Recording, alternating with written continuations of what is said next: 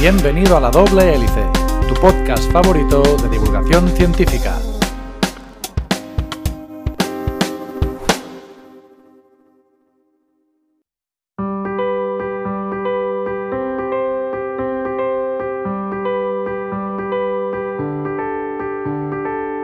Desde hace siglos, los seres humanos hemos mirado al cielo nocturno y nos hemos preguntado si estamos solos en el universo.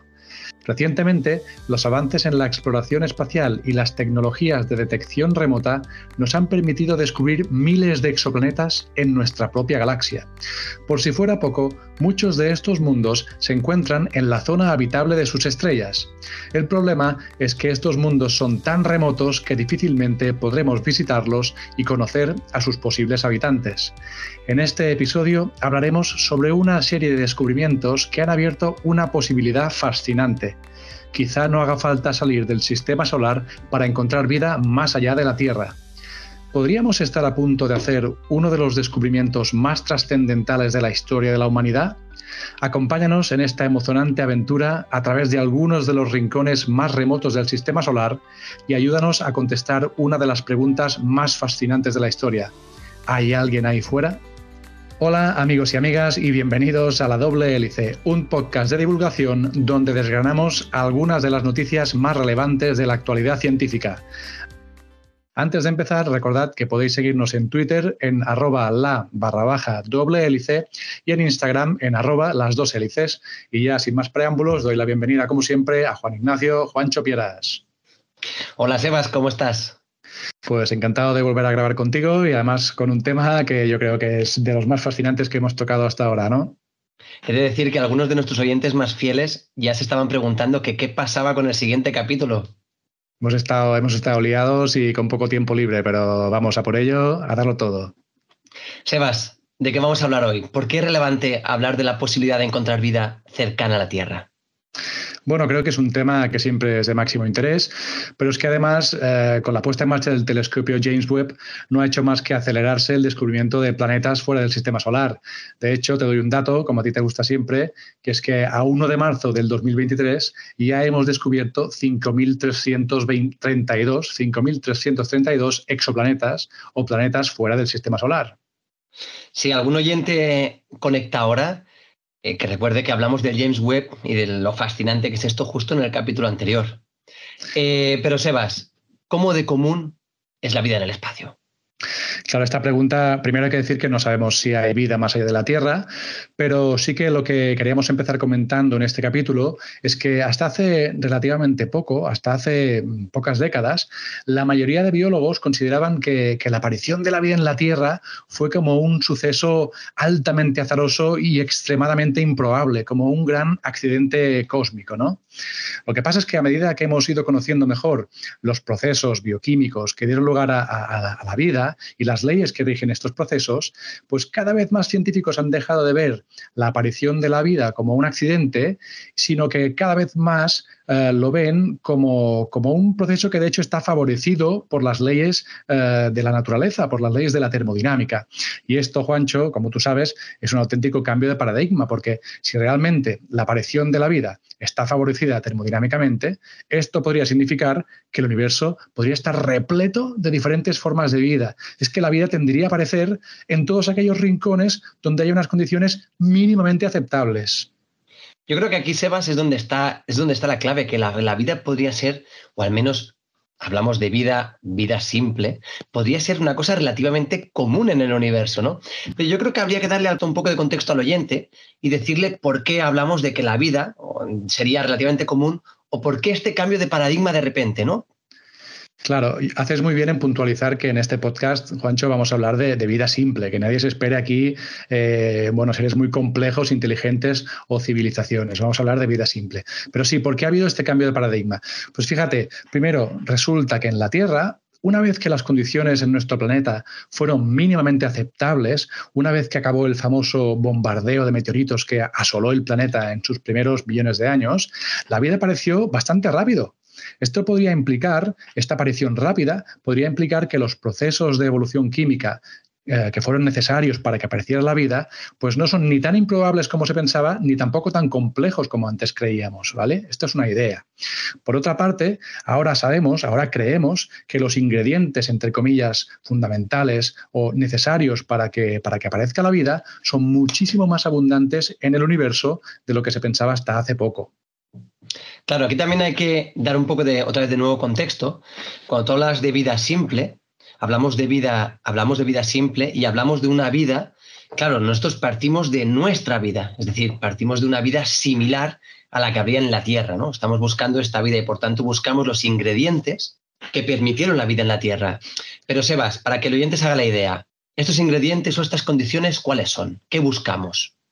Claro, como muy bien dices, buscamos vida eh, de la manera que sabemos buscarla y, tampoco tenemos tanta imaginación como para imaginarnos algo totalmente diferente a lo que hay en la Tierra. Básicamente se cree que para que pueda aparecer vida tal y como la conocemos, tendría que haber pues, agua líquida, ya que el agua es un disolvente ideal para que en su matriz, en su interior, se hacen reacciones químicas, un aporte de energía constante, un aporte de energía constante para que puedan reaccionar sustancias químicas, y materiales, un aporte de materiales constante también para que puedan fabricarse, para que puedan aparecer moléculas orgánicas.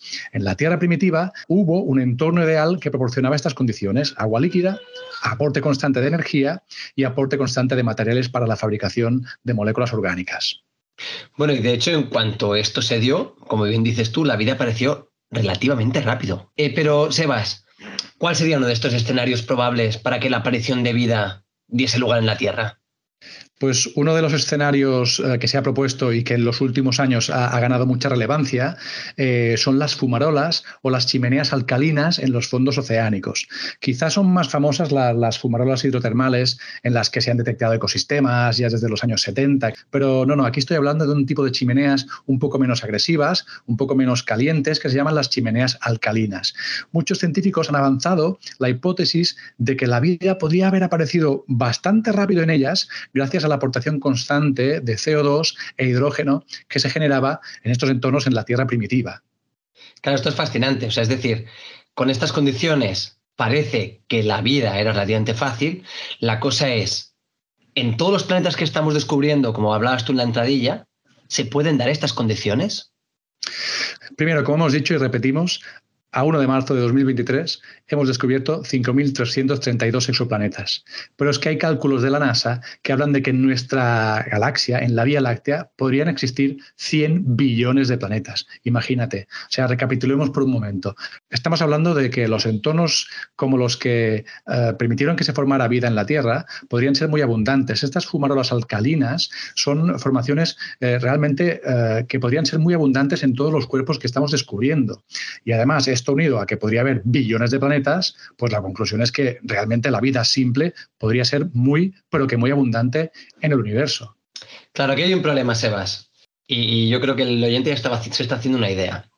Vale, hemos descubierto un montón de planetas, hay un montón de sitios donde realmente podría haber vida o al menos vida como la que conocemos, pero ¿qué pasa con estos planetas?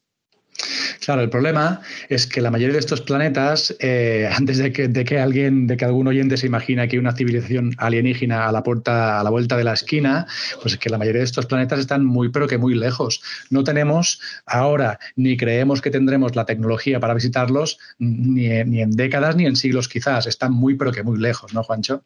De hecho, Sebas, yo creo que para que nos hagamos una idea de que el universo es inmensamente grande y de lo lejos que están los planetas, yo te había traído un dato que sé que te gustan, que es eh, los datos de la sonda Pioneer.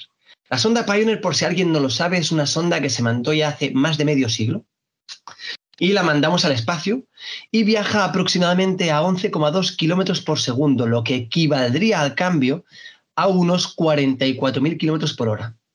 En el año 2003 perdimos el contacto ya con esta sonda, pero si no se encuentra con nada por el camino, si nada desvía su trayectoria, se calcula que llegará a la constelación de Tauro dentro de 1.690.000 años. Es decir, una sonda que viaja a 44.000 kilómetros por hora tardará 1.690.000 años en llegar a otra constelación y recordemos, Tauro no está excesivamente lejos, hay cosas muchísimo más lejos que Tauro.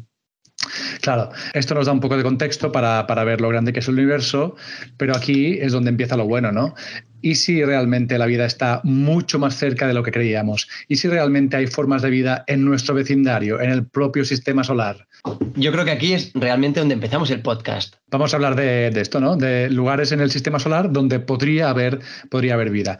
Antes de empezar, yo creo, Juancho, que hay que hacer un, un pequeño paréntesis. Y yo creo que si cualquier aficionado a la astrobiología o a la cosmología está empezando a escuchar un podcast sobre vida cerca de la Tierra, quizá pensará en Marte. Hay que dejar claro desde el principio que el objetivo de hoy no es el planeta rojo. Quizá es así porque pensamos que Marte se merece un podcast entero, ¿no, Juancho? Hoy lo que queremos hacer es viajar a los confines del sistema solar y volar hasta Júpiter y a Saturno, a los dos gigantes gaseosos que son mundos muy fríos y que en teoría están fuera de la zona de habitabilidad del Sol. Si quieres, Juancho, empezamos hablando un poquito de Júpiter. ¿Qué te parece? Pues empecemos por Júpiter. Es la primera parada, nada más pasar el cinturón de asteroides y ya tenemos este planeta. Júpiter recibe el nombre de la mitología romana, es básicamente el rey de los dioses y de hecho es el rey de los planetas del sistema solar. Según la leyenda, Júpiter derrocó a su padre Saturno, del cual hablaremos un poquito después, y se convirtió en el gobernante del universo. De hecho, ya he dicho que a día de hoy es el gobernante del sistema solar con permiso del Sol.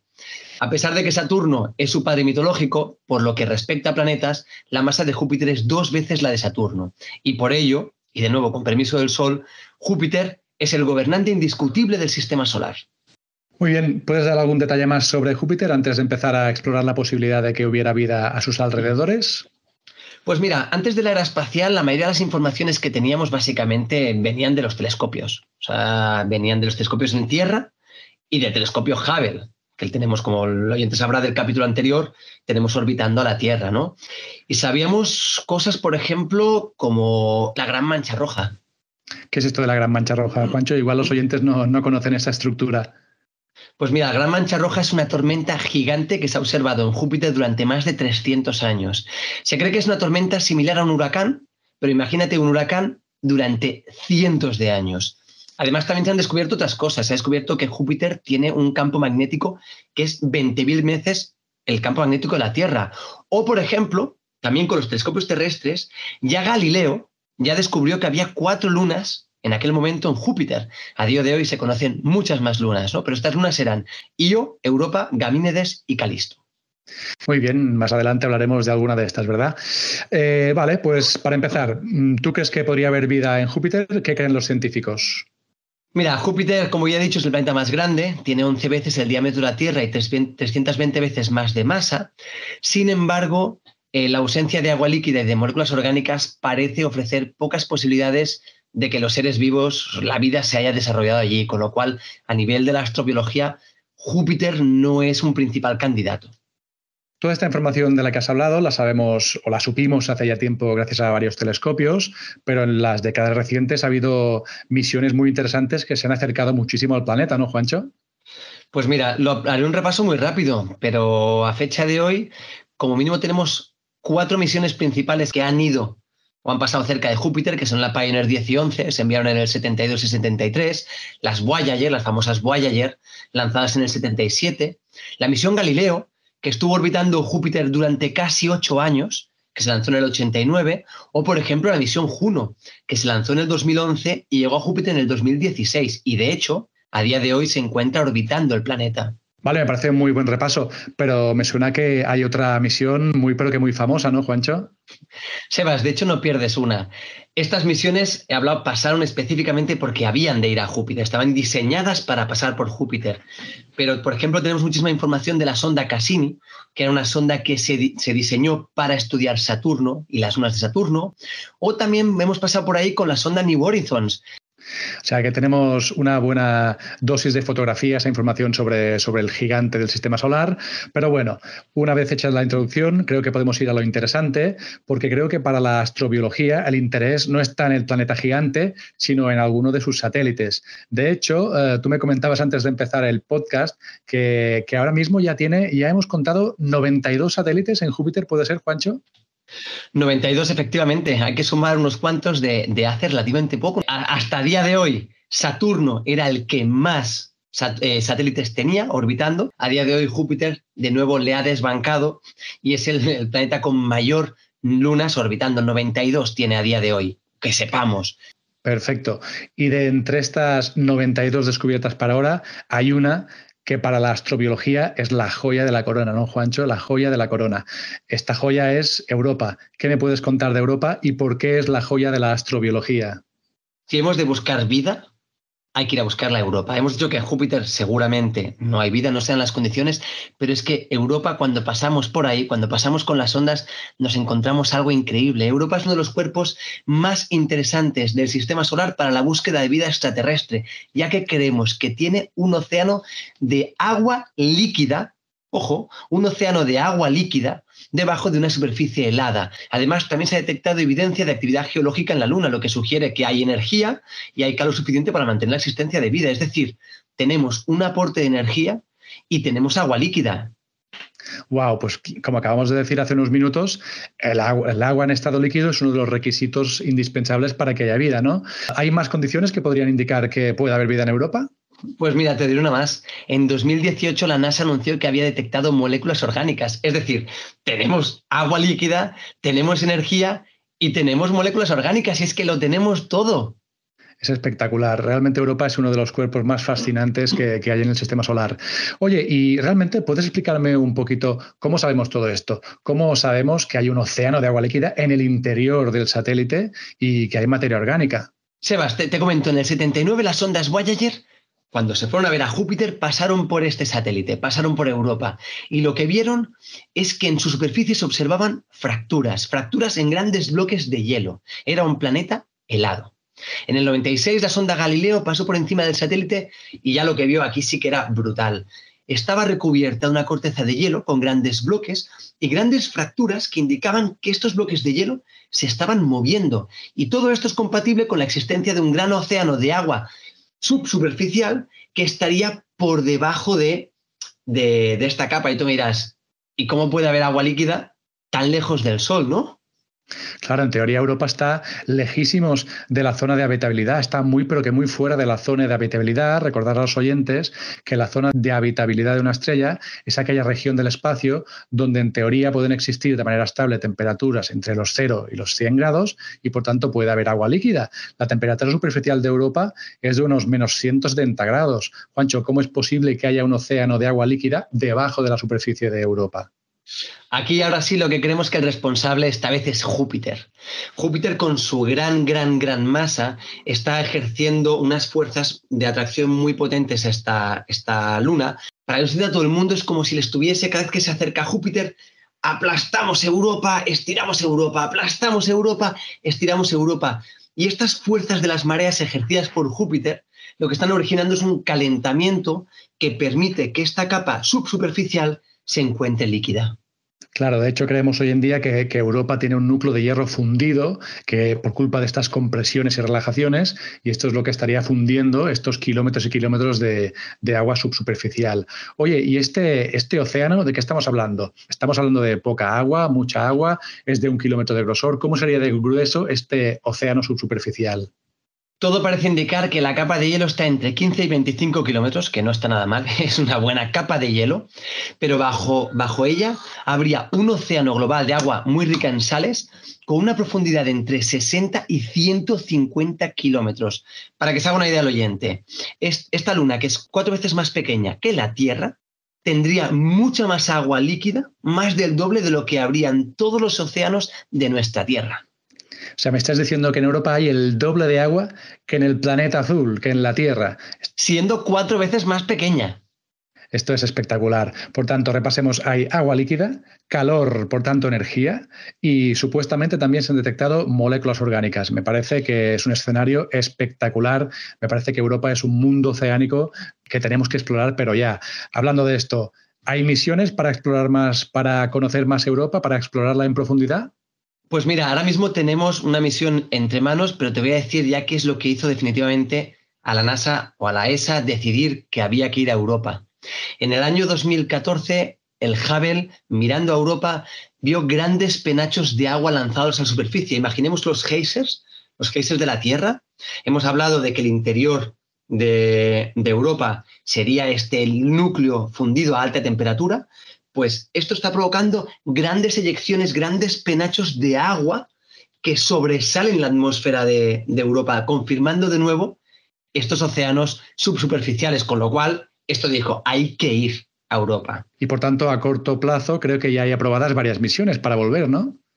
Mira, la, misión JUICE, ¿vale? Es la, eh, la Jupiter Icy Moons Explorer o la Explorador de Lunas Heladas de Júpiter, es una misión desarrollada por la Agencia Espacial Europea, la ESA, que explorará Europa, Ganímedes y Calisto.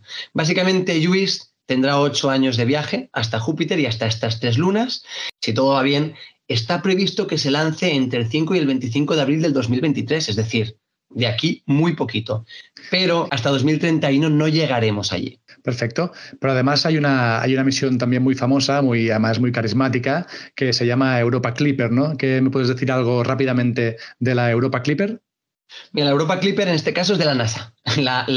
y esta ya fue anunciada en 2015. Y se aprobó el presupuesto para eh, diseñar una misión para valorar la habitabilidad y ver si habría posibles sitios futuros para una siguiente misión, porque la idea a largo plazo es poder aterrizar, es poder bajar a este satélite y ver realmente si encontramos vida o no. Recordemos que no estamos buscando civilizaciones, no estamos buscando mm, ciudades, estamos buscando vida simple, con lo cual es muy difícil desde una órbita poder ver esta vida simple. La idea es bajar y mirarlo. me, parecen, me parecen misiones espectaculares. Solo voy a hacer un inciso para recordar a los oyentes, porque quizás alguno está pensando, si realmente enviamos una misión a Europa, eh, sería probable que estas sondas, estas naves que enviáramos, trajeran bacterias, vida terrestre. O sea, quiero dejar muy claro a los oyentes que buena parte del presupuesto de las misiones para enviar em, sondas a estos lugares posiblemente habitados, buena parte del presupuesto se destina a esterilizar, a esterilizar completamente todo el material, porque sería lo que sería un drama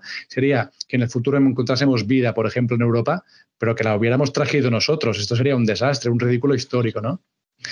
Muy bien, pues fíjate qué interesante porque al final igual no hay que salir del sistema solar para encontrar vida. Pero Juancho, Europa no es el único satélite del sistema solar interesante para la astrobiología, ¿no? Hay más rincones muy interesantes. Efectivamente hay rincones interesantes. Mira que Europa es muy interesante, pero en este caso, Sebas, hemos de dejar el planeta rey. Nos vamos de Júpiter. Dejamos Júpiter atrás, seguimos viajando y el siguiente planeta que nos encontramos, otro gigante gaseoso, es Saturno. Pues efectivamente, te voy a coger la idea y voy a hacer un poco de mitología, ¿no? Y recordar que Saturno era el padre de Júpiter, también de Neptuno y de Plutón, y que en la leyenda Saturno se comió a sus hijos por temor a que le quitaran el poder, pero Júpiter, como ya sabemos, sobrevivió. Eh, y, a día de hoy, por ejemplo, si hablamos del planeta, como tú has dicho, el rey de los planetas es Júpiter. Pero vamos a Saturno. Saturno es otro gigante, es un gigante gaseoso. Es unas 10 veces mayor que la Tierra en cuanto a diámetro y pesa unas 100 veces más. Como curiosidad, pero me gustaría comentar que Saturno es el planeta menos denso del sistema solar. De hecho, la, la densidad media de, Saturno es menor que la del agua. O sea que si, imagínate que si el sistema solar fuera un lago, un lago absurdamente gigante, Saturno flotaría en el agua. Es tan poco denso que flotaría en agua, ¿no? Pero Sebas, lo más famoso no lo estás diciendo, ¿vale?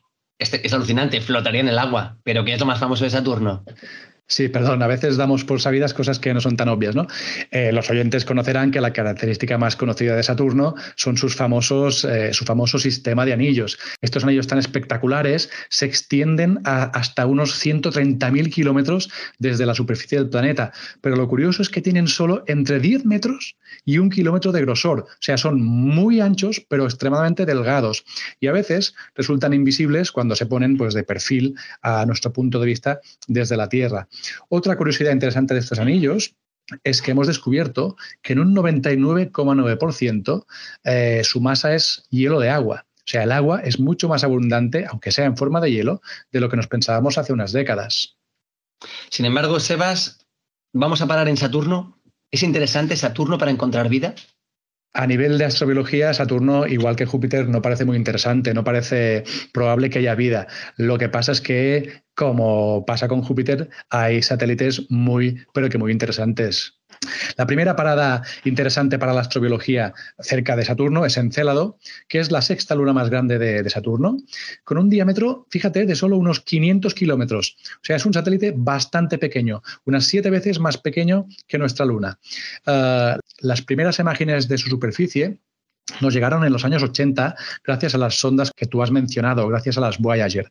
Gracias a ellas descubrimos que Encélado es el objeto más reflectante del sistema solar. Encélado refleja el 99% de la luz que el Sol le envía. Aquí cuando tú dices un 99%, yo creo que hay de nuevo poner en contexto.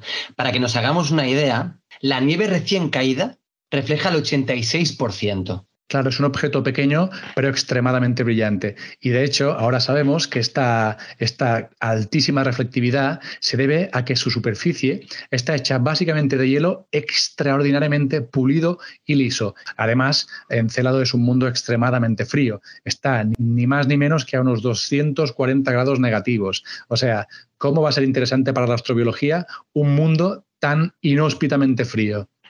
Claro, aquí volvemos si decimos que hemos de encontrar agua líquida para que un planeta sea interesante, para que pueda haber vida o al menos vida como la que conocemos nosotros, ¿cómo podría ser esta luna a menos 240 grados? ¿Cómo es posible que sea un candidato brutal para buscar vida? Claro, nadie se había planteado que en, que Encelado pudiera haber vida hasta que en el año 2005 la sonda Cassini pasó cerca de ella y nos mandó una foto increíble. Esta foto de la Cassini revelaba que en el polo sur de Encelado está plagado de géiseres gigantes, unos géiseres que eyectan, proyectan material centenares de kilómetros a centenares de kilómetros de altura sobre Encelado. Estos géiseres son literalmente miles de veces más grandes y poderosos que cualquier géiser que haya en la Tierra. ¿Estos penachos? ¿Por qué es tan relevante que haya géiseres? La presencia de estos géiseres indica que el interior de Encelado es activo, o sea que es un satélite geológicamente activo. Eh, por tanto, no es una luna helada y muerta, sino que en su, su, interior hay material a mucha presión y a mucha temperatura. Pero es que además, Juancho, te digo otra cosa, la sorpresa fue tal que eh, desde la distancia se decidió cambiar los planes de vuelo de la Cassini. Fíjate, una misión que llevaba décadas preparándose y con unos objetivos fijados. ¿no? Rápidamente, después de ver la foto con los géiseres en el Polo Sur, los científicos se pusieron manos a la obra, recalibraron la ruta, recalcularon la ruta y consiguieron que la Cassini sobrevolara Encélado más de 30 veces para seguir estudiándolo. Y en dos veces, en dos ocasiones, pasó a solo 25 kilómetros de la superficie de ese satélite. O sea, pensar que hemos mandado una sonda a 25 kilómetros solo de este satélite me parece un, hito de la ingeniería brutal. Además, que no era, esto no estaba en los planes. Fue como, ep, fíjate que en esta luna hay géiseres, hay que pasar por ahí. Claro, es alucinante eh, a lo que estamos llegando en nuestra capacidad técnica y científica, ¿no? Hemos dicho, Sebas, que sobrevoló unas 30 veces esta luna, pero hay un vuelo especialmente famoso, ¿no? Claro, uno de estos vuelos es uno de los logros más bestias de la ingeniería espacial o de la exploración espacial de la historia. ¿no? Fíjate, el 25 de octubre de 2015, los ingenieros consiguieron que la sonda Cassini volara a 49 kilómetros de la superficie de Encélado y que atravesara de lleno una de estas plumas de material que un geyser estaba eyectando. De esta manera, el espectrómetro y varios analizadores de polvo de, de la Cassini pudieron analizar directamente el material que estaba saliendo desde su interior. O sea, ahora sabemos que estas plumas contienen vapor de agua, dióxido de carbono, amoníaco, hidrógeno molecular y otras sustancias. O sea, analizamos material de manera directa de un geyser, de un satélite que está a mil millones de kilómetros de la Tierra. Es que me parece espectacular. Ojo, y con una sonda que no estaba diseñada para esto. Si es que la idea no era esta. Es espectacular. O sea, es que la sonda Cassini eh, se diseñó antes de saber que estos geysers ni siquiera existían. Y aún así, los ingenieros reprogramaron la sonda, reescribieron el software, recalcularon las órbitas y consiguieron que atravesara eh, el material que estaba eyectando un geyser de manera súper precisa. Me parece espectacular. No, no, es, es, increíble. Lo que sabemos ahora de Encelado, ¿por qué nos hemos parado en Encelados? Hemos parado en Europa, ¿por qué nos paramos en Encelados? Eh, lo, más importante es que estas plumas de agua que hemos, que hemos descubierto, eh, ah, como hemos dicho, son súper ricas en agua líquida.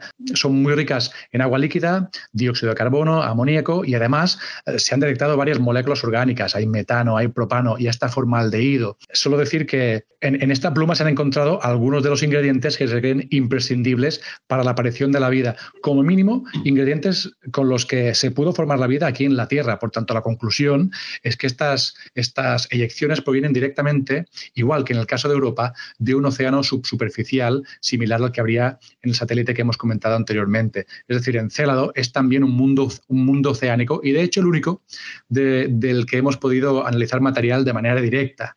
Pero es que aún hay más. Lo más relevante es que algunas de las muestras que, recogió la Cassini son compatibles con la idea de que en el fondo de ese océano subsuperficial haya chimeneas hidrotermales similares a las que hablábamos eh, al principio del capítulo. Es decir, parece que Encélado es un entorno ideal para la aparición de la vida, a saber qué habrá en ese océano subsuperficial. Claro, es brutal pensar que es que la vida puede estar aquí. Yo siempre hablo de que el universo es como un patio de vecinos es que nosotros todavía no hemos salido del rellano, pero es que es posible que encontremos vida justo en el rellano. Eh, esto es espectacular, pero hay que ir a Encelado. ¿Tenemos alguna misión ahora mismo eh, planeada? Pues sí, la pena es que hay, hay, varias misiones proyectadas, pero ninguna tan cercana a las que has comentado tú de Europa. Te comento, si quieres, la, ESA se está planteando lanzar una misión que se llamará Moonrake, que sobrevolaría Encélado y atravesaría, esta vez sí, intencionadamente, varias veces estas plumas, este material eyectado de los, de los con equipación ya sí, esta vez diseñada para, para estudiar con detalle exactamente qué es lo que contienen. Y además, como los americanos nunca pueden quedarse atrás, pues decirte que la NASA también tiene, también tiene una misión para volver a Encélado. Esta misión se llama Enceladus Orbilander y el problema es que está, es mucho más lejana en el tiempo. Esta misión, la NASA la lanzaría dentro de unas décadas y aterrizaría en Encélado hacia el 2050. O sea que, mm, por desgraciadamente, aún nos queda mucho tiempo para volver a, a. Claro, estamos hablando de que estas misiones cuestan una cantidad ingente de dinero, de recursos a nivel humano, a nivel económico. Entonces, claro, hay que, el tiro hay que afinarlo mucho. Sí, claro, hay muchos grupos proponiendo misiones y hay que elegir muy bien qué misiones se aprueban, ¿no? Pero Juancho, hemos dicho al principio que, en Saturno hay dos lunas muy interesantes y doy por hecho, Juancho, que hemos dejado casi la joya absoluta de la corona para el final, ¿no? Háblanos del otro satélite interesante para la búsqueda de la vida. La joya de la corona efectivamente está en Saturno y es Titán. No solo porque es un gran candidato para tener vida, sino porque además, si hubiese vida, es posible que fuese la vida más diferente a la que hay en la Tierra por las condiciones que ahora vamos a explicar, ¿no? Háblame un poquito porque qué es tan relevante de Titán. ¿Por qué creemos que es tan buen candidato a albergar seres vivos? Titán es una luna de Saturno y es la segunda luna más grande del sistema solar después de Ganímedes. Y para que nos hagamos una idea, pues su tamaño sería un poco más que el de Mercurio y si lo comparásemos con la Tierra sería aproximadamente el 40% del diámetro terrestre, es decir, un poquito menos de la mitad de la Tierra. O sea, me estás diciendo que Titán es más grande que, que el planeta más interior del sistema solar, ¿no? Es un satélite gigantesco. Pero Titán, de hecho, es que es interesantísimo. No sé si algún oyente recuerda la película Gattaca, dirigida por Andreu Nicolo en 1997, donde los seres humanos realizan lanzamientos espaciales con destino a Titán. Me acuerdo, me acuerdo. Me encanta esta película y de hecho alguna vez la puse en clase hace años. Esta, esta película es una película casi de, de, culto por los temas que trata. Y no sé si contar el final de la película, desde hace 25 años, no sé si esto se consideraría spoiler, ¿no? Pero sí que me gustaría contar el final, cuando Vincent, el protagonista, se logra subir por fin a la nave, mientras hay una voz en off que decía la frase aquella memorable que decía, cada átomo de nuestro cuerpo formó parte una vez de una estrella. Quizás no me esté marchando, quizás esté yendo a casa. Aquella nave que tenía destino titán. Juancho, qué poético te has puesto. Oye, pero vamos a los hechos. ¿Por qué Titán? ¿Por qué Titán es tan relevante para la búsqueda de vida fuera de la Tierra? Pues mira, Titán, yo creo que si hemos de destacar algo de Titán, es que es la única luna conocida en el sistema solar que tiene una atmósfera densa, compuesta principalmente por nitrógeno, metano y etano. De hecho, esa atmósfera, y por eso es tan interesante, es muy similar a la atmósfera de la Tierra en aquel momento en que la vida se estaba gestando en nuestro planeta. Bueno, las cosas empiezan pintando bien. ¿Y toda esta información, Juancho, cómo la hemos recabado? Pues mira, lo sabemos del mismo modo que antes con nuestros grandes viajeros del sistema solar, que son las sondas Pioneer 11 y la Voyager 1, que pasaron por ahí en el 79 y en el 80. Es decir, fíjate, Sebas, que estamos hablando de más de 40 años. Y con sus datos pudimos estimar la masa, la composición de la atmósfera y su temperatura, pero ahí chocamos con un primer problema. Estas sondas no pudieron ver qué había en Titán porque su atmósfera era cuatro veces o es cuatro veces más densa que la terrestre y de un color pardo anaranjado, con lo cual no se podía ver nada. Claro, pero los, los, cosmólogos no se quedaron de brazos cruzados, ¿no? Y ahora ya tenemos incluso imágenes de la superficie, ¿no? ¿Cómo obtuvimos información del interior, de lo que hay debajo de esa atmósfera? Claro, después de, aquello había que volver. Era un, satélite potencial donde podía haber vida y vida diferente, o al menos eso parecía la que había en la Tierra. Y de hecho se diseñó la misión Cassini-Huygens. Esta misión, yo sé, Sebas, que a ti te gusta especialmente. Claro, e-, esta misión fue una colaboración entre la NASA y, la ESA y la Cassini, de hecho ya la hemos nombrado porque estudió, pasó por Júpiter, eh, estudió Saturno, pero aquí lo relevante es que en ella había una, sonda que se llama Huygens que, lo, que fue diseñada por la ESA y esta, esta sonda, que fue llevada por la nave Cassini de la NASA, eh, lo que hizo fue entrar en Titán. O sea, tenía una batería de unas miserables tres horas, pero en estas tres horas la, la sonda Huygens bajó a Titán y, nos, nos, envió imágenes, ¿no? Tenemos imágenes directas de la superficie de Titán gracias a esta maravillosa sonda Huygens. De hecho, a día de hoy sigue siendo el único aterrizador en una luna que no sea la nuestra. De hecho, sí, me gustaría destacar que esta sonda aún es el objeto más lejano que hemos posado en ningún cuerpo celeste hasta la fecha, desde 2005, ¿no? Pero hemos dicho que la atmósfera era tan densa que no se veía nada. ¿Cómo se preparó el aterrizaje de la Huygens? Pues a ciegas, Sebas, a ciegas. No se tenía ni idea. De hecho, uno de los instrumentos que llevaba esta sonda era para poder medir el movimiento de las olas por si caía en alguna zona que fuese algún océano. Es que no se sabía dónde iba a caer. Vale, ¿y qué nos dicen estas fotos? Porque yo he visto imágenes de Titán poniendo ahí un, paisaje increíble con, Saturno y sus anillos uh, súper cerca, gigantescos. ¿Esto es realista, Juancho? Pues realmente no. Ciertamente Titán es un mundo oscuro. En primer lugar hay que pensar en su atmósfera, que es muy densa y no te permitiría ver Saturno. Es decir, aunque tú estés posado en Titán y aunque Saturno sea muy grande y esté relativamente cerca, no lo vas a poder ver por esa atmósfera. Vale, pues pese a ser un mundo oscuro, hemos dicho que es súper prometedor para albergar vida. Quizá es el mejor satélite de todos de los que hemos hablado hoy para albergar vida fuera de la Tierra. ¿Qué hace a Titán tan especial, Juancho?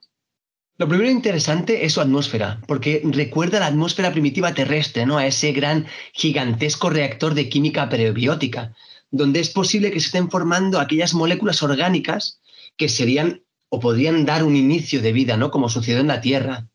De hecho, Titán es el único lugar del sistema solar, aparte de la Tierra, donde se han encontrado compuestos orgánicos complejos. Pero además hay, hay, cosas más interesantes, ¿no? En la superficie de Titán hemos visto cosas muy, pero que muy relevantes. Sí, sí, efectivamente, lo más chulo es que Titán tiene líquidos de forma estable en la superficie, tiene mares y tiene ríos. Pero oye, mares y ríos de qué? De agua no será, ¿no? Pues mira, en este caso no es agua, sino metano. Piensa que la temperatura media de Titán es 180 grados bajo cero. Y de hecho en Titán llueve metano y discurre por ríos mezclados de etano. Cuando la temperatura asciende, pensemos que Titán también tiene climatología variante y tiene estaciones, el metano se evapora. Este metano pasa a la atmósfera, se enfría y llueve como pasaría exactamente igual en la Tierra con el agua. Y si esto no es suficiente, bajo la superficie de Titán también existe una capa de hielo de 60 kilómetros y por debajo un enorme océano de agua líquida llena de sales. Es decir, si podría haber vida en estos lagos de metano, que sería una vida diferente a la vida de la Tierra con otra base molecular, es que también podría haber una vida similar en estos océanos de agua, una vida similar a la Tierra. En cualquier caso, si hay vida en Titán, es muy posible que tenga una bioquímica muy diferente a la nuestra.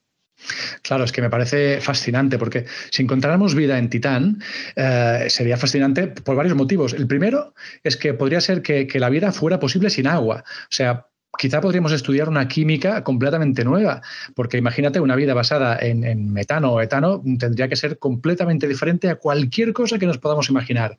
Pero es que además, fíjate que si la vida fuera tan diferente a la que conocemos a la Tierra, quizá el problema es que ni siquiera la reconoceríamos. O sea, tendríamos que llevar ahí eh, instrumentos capaces de reconocer estructuras muy, pero que muy diferentes a las que estamos acostumbrados a estudiar. Es decir, lo que está claro es que nuestra definición de vida está sesgada por la única vida que conocemos, que es la vida terrestre y por tanto imagínate que enviamos ahí sensores, que estos sensores están rodeados de seres vivos, pero que no somos capaces de reconocerlos, ¿no, Juancho? Sí, efectivamente, estamos muy sesgados, pero es normal. Claro, me parece flipante porque en Titán, o sea, no solo es un mundo oceánico, no solo podría haber vida basada en agua en este océano subsuperficial, igual que en Europa y en Célado, sino que además podría haber otra vida totalmente diferente a la que estamos acostumbrados a estudiar. Pero es que imagínate, Juancho, que a lo mejor estos dos posibles ecosistemas podrían incluso interaccionar entre ellos. Es posible que este océano interior se comunique con la superficie de metano y etano, a saber lo que podría haber evolucionado allí en Titán. Por tanto, Titán para mí, supongo que estás de acuerdo, es la joya de la corona. Hay misiones para estudiarla, para contestar estas preguntas, Juancho. Hay que afinar el tiro. Y de hecho, el 27 de junio de 2019, la NASA anunció a la siguiente misión del programa New Frontiers, que es un programa de sondas de coste intermedio para la exploración espacial, adjuntó la misión Dragonfly, que es una misión para enviar un dron a esta luna. Has dicho que vamos a enviar un dron, o sea, vamos a dar un poco más una imagen mental a los oyentes para que se imaginen qué es, qué es la sonda Dragonfly. Pues básicamente un helicóptero. La idea es, aprovechando esta gran atmósfera que tiene Titán, que apoyaría esta sustentación de este dron, vamos a hacer un laboratorio pero que no sea estático, sino que se pueda ir moviendo, ¿no? Que vaya saltando de zona en zona. Pensemos que mandar algo a Titán es dificilísimo, ya que mandamos que sea algo que podamos mover allí. Y la forma más fácil de moverse por Titán es volando por esta gran atmósfera que tiene. El 99% del tiempo, no nos imaginemos algo volando, sobrevolando Titán, no, el 99% del tiempo será un laboratorio estático que estará en el suelo. Pero en 8 o 10 ocasiones irá saltando de localización, algo parecido al helicóptero que llevaba el, rover Perseverance en Marte, ¿no? la Dragonfly me parece una misión interesante y de hecho dentro de poco cuando publiquemos el artículo colgaremos varios hilos de, Twitter y stories en, Instagram y hablaremos de, de estas misiones. Oye, ¿cuándo está previsto que esta misión llegue a Titán? Pues vamos de nuevo a bajar expectativas. Si alguien lo esperaba ya, no se va a lanzar hasta 2027 y de nuevo, Titán está muy lejos y no será hasta el 2034 que lleguemos a esta luna, con lo cual todavía tenemos bastantes años de espera.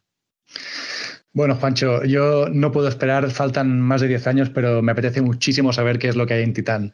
Y yo creo, Juancho, que para ir acabando, me gustaría hacer una pequeña reflexión y vamos cerrando ya el episodio.